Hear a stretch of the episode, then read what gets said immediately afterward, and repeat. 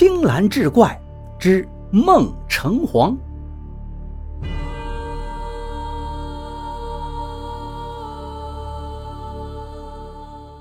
话说旧时有个叫阿六的闲汉，生性懒惰，是一穷二白。这一天，因县城刘员外家里办丧事，他就舔着脸去蹭吃喝。主家有钱，宴席自然丰盛。阿六吃的是直翻白眼儿。临走时，还趁众人不备，顺走了主家的几个物件，揣到裤裆里，带出去换了几斤酒喝了。风一吹，脚下无根，晕晕乎乎，便如赖狗一般伏地而睡。良久，阿六忽觉遍体生寒，头痛欲裂，环顾四周，半会半明，不知身在何地。眺望远处，似乎有灯火，就缩着膀子赶了过去。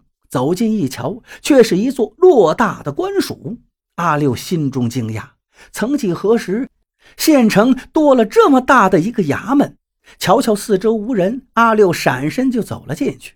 哪知就在此时，外面一阵喧嚣，看情况是老爷们回来了。阿六急忙躲到一个帷幕之后，几个人进来落座。阿六偷眼观瞧，但见一个书生模样的黑脸汉子，抱着个簿册。对首座的那个老爷说道：“大人，近来状告柳后林的百姓越来越多。卑职查了福禄册，这柳后林在职期间贪墨徇私，耗尽了福报，连同他子孙的也一并挥霍个干净。柳家势必要断香火才行。”阿六心里一惊，瞧座上的老爷似乎在哪见过。而黑面书生口里的柳厚林，难道就是城中的巨富，曾在职一方的柳厚林大人吗？但见那座上的老爷呜了一声，道：“哦，此事由你去办，可差谁前往啊？”黑面书生道：“不用他者，一只耗子足矣。”老爷微微点头，忽然咳嗽一声，呵斥道：“谁人敢偷听本司断案？”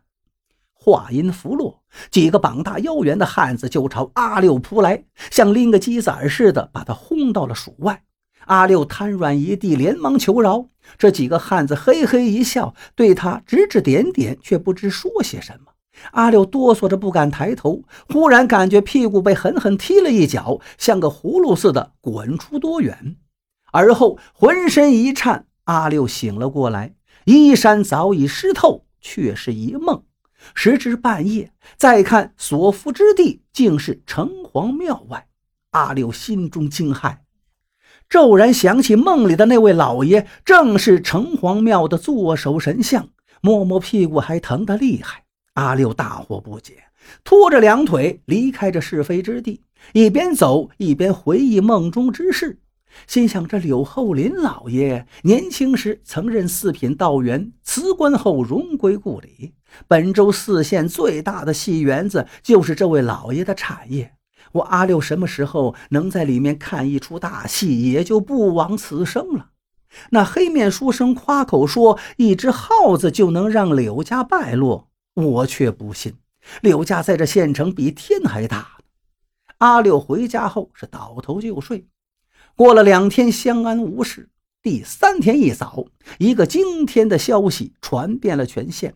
只手遮天的柳侯林老爷，昨晚在戏园赏戏时，偌大的戏园突然走水，熊熊大火铺天盖地，把戏园子烧了个残壁断垣。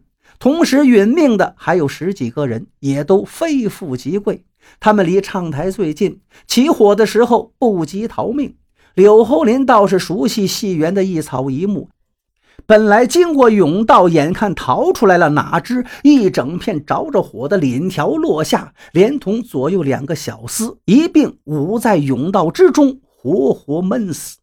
尸首抬出来的时候，龇牙咧嘴，犹如厉鬼，死相着实恐怖。柳厚林老爷膝下独子柳承志，哭的是肝肠寸断。众人都说他这是心疼烧毁的戏园子呀。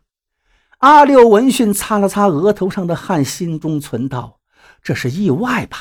跟我做的那个梦应该无关。”